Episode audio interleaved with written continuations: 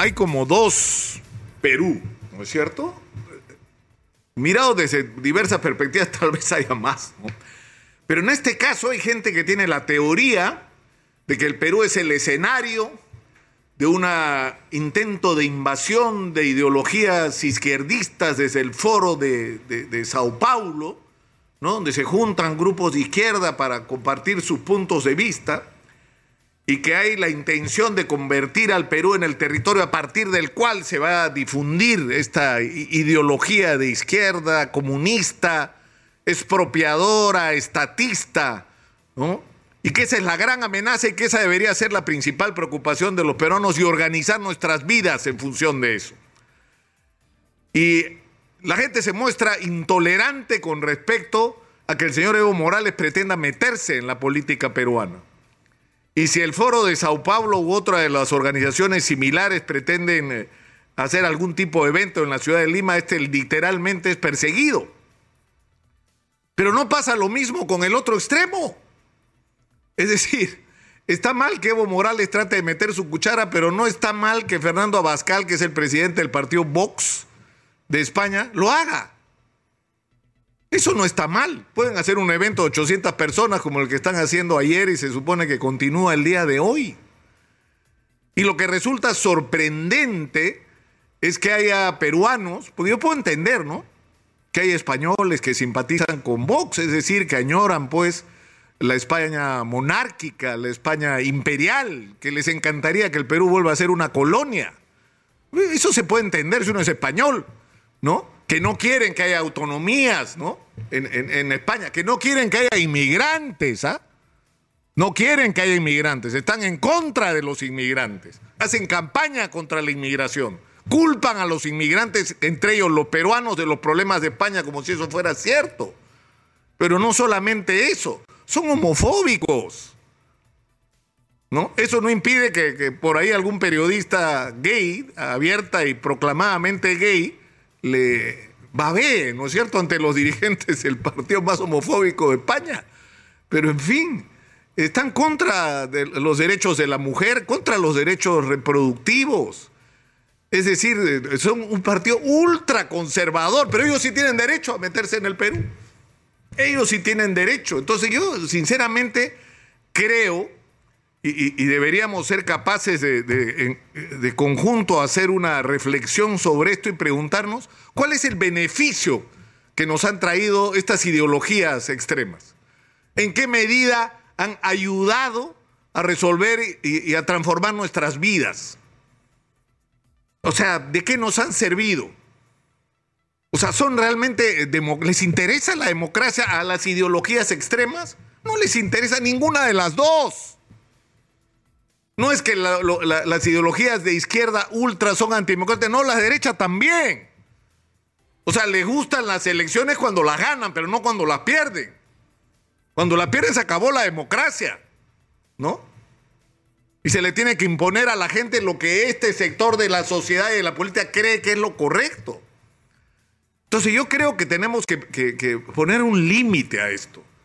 Tenemos que poner un límite porque hay una especie de ataque de histeria entre sectores de la élite peruana con respecto a estos temas que impiden ponernos a discutir los problemas reales de los peruanos, no las ideologías. Porque además esto de las ideologías lo que nos ha traído al final de la historia, que es una profunda división y odio entre peruanos. Porque daría la sensación de que, de que no, hay, no hay puntos de encuentro entre los peruanos de que no podemos pensar en común un futuro juntos. Pero cuando uno pone sobre la mesa los problemas, por ejemplo, tenemos 152 mil millones de soles de déficit de infraestructura educativa y el déficit de nuestro sistema hospitalario va por ahí. Pero por el otro lado tenemos una inmensa riqueza en la minería. ¿Qué tal si vemos la manera de poner en valor eso que está enterrado en el mercado de los bonos internacionales y sacamos los recursos para resolver la crisis de infraestructura. ¿Eso qué ideología tiene? Díganme ustedes. ¿Qué ideología tiene tener una política sensata para atraer la inversión, para poder sacar el mineral y junto con eso resolver de manera estable el problema con las comunidades y tener un Estado eficiente y honesto, es decir, que no sea corrupto y que haga lo que hay que hacer en función de planes en cada corredor y en cada región del país. ¿Qué ideología tiene eso? Díganme ustedes, que la gente tenga derecho a una vivienda digna, para lo cual hay que tener un gran plan nacional para habilitar zonas que no sean vulnerables y de riesgo, y donde cualquier peruano tenga derecho a vivir en lugares que no solamente sean seguros y donde tenga acceso al agua potable, al desagüe, a la conectividad, al gas natural, al acceso al transporte, a un sistema de salud cercano, a educación cercana. ¿Qué ideología tiene eso? ¿A qué ideología corresponde? ¿No podemos estar de acuerdo todos los peruanos en que esto podemos hacerlo juntos? La necesidad de que la agricultura de exportación, que nos ha traído un extraordinario éxito, no solo se multiplique a través del desbloqueo de las grandes irrigaciones en la costa, sino de la incorporación de los pequeños y medianos agricultores a los grandes circuitos de la agroexportación. ¿Qué ideología tiene eso? Díganme ustedes, ¿tiene alguna ideología? Incluso discutir la posibilidad de extender esta ley de, promoción agraria para aquellos que nos garantice que va a haber nuevas áreas de, de, cultivo o quienes están entrando a la agroexportación, no los que ya recibieron beneficios, que ya los tuvieron, a los nuevos. ¿Qué ideología tiene eso? O la necesidad de modernizar el campo en la sierra, con pequeñas irrigaciones, con un sistema adecuado de canales, con tecnología, con acceso al crédito. ¿Qué ideología tiene? Ninguna. ¿Y podemos estar de acuerdo en eso? Por supuesto que sí. ¿Y qué ideología tiene el tener un Estado eficiente y no corrupto? Ninguna, porque además la corrupción no tiene ideología.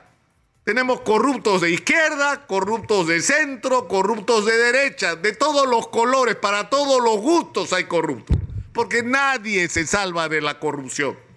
Ninguna de las fuerzas, formas y agrupaciones políticas se salva de la corrupción. Todos están atravesados por la podredumbre. Entonces tenemos que entrar en otra página, como se dice, de la política nacional. No dejarnos arrastrar por quienes nos quieren llevar de la nariz a la confrontación y al odio entre peruanos. Y tenemos que poner sobre la mesa los problemas reales que los peruanos están esperando se resuelvan. La crisis de inseguridad, la necesidad de hacer lo que hace años se sabe que hay que hacer en relación con la seguridad, que hay que equipar a la policía, que hay que tener una estrategia con liderazgo político que integre a la policía, a los serenazos que eventualmente usen las Fuerzas Armadas, que sincronice la acción hasta los de los policías de seguridad particular, que organice a los barrios, que sintonice todo el sistema de cámaras de seguridad para garantizar no que ilustren noticieros, sino que sirvan para una acción rápida de prevención contra el delito. Que potenciemos las unidades de investigación criminal dándole los recursos que necesita. ¿Qué ideología tiene? Ninguna. Pero quienes nos impiden que nos ocupemos de estos problemas, miren la reconstrucción. Ustedes han escuchado ayer a los ingenieros acá hablando. ¿Hace cuántos años está puesto sobre la mesa sobre blanco y negro? Hay 1500 planos solo en Piura de lo que hay que hacer, que ya están hechos, lo que hay que ponerse es a la obra. ¿Y por qué no nos hemos puesto a la obra? Por esto, porque estamos ocupados en otra cosa, entre el foro de Madrid y el foro de Sao Paulo. O sea, métanse el foro de Madrid y el, fondo de, el foro de Sao Paulo por donde mejor les quepa. Y ocupémonos de los problemas de los peruanos. ¿Qué es lo que tenemos que hacer? Ya basta de odio, ya basta de confrontación y ya basta de darle la espalda a los problemas reales de los ciudadanos y a las respuestas y soluciones a los problemas de los ciudadanos. Y eso depende de nosotros, una vez más, ¿ah? depende de nosotros, de lo que cada uno pueda hacer desde donde esté. Lo voy a repetir todos los días si es necesario. Soy Nicolás Lucar, esto es Hablemos Claro, estamos en Exitosa.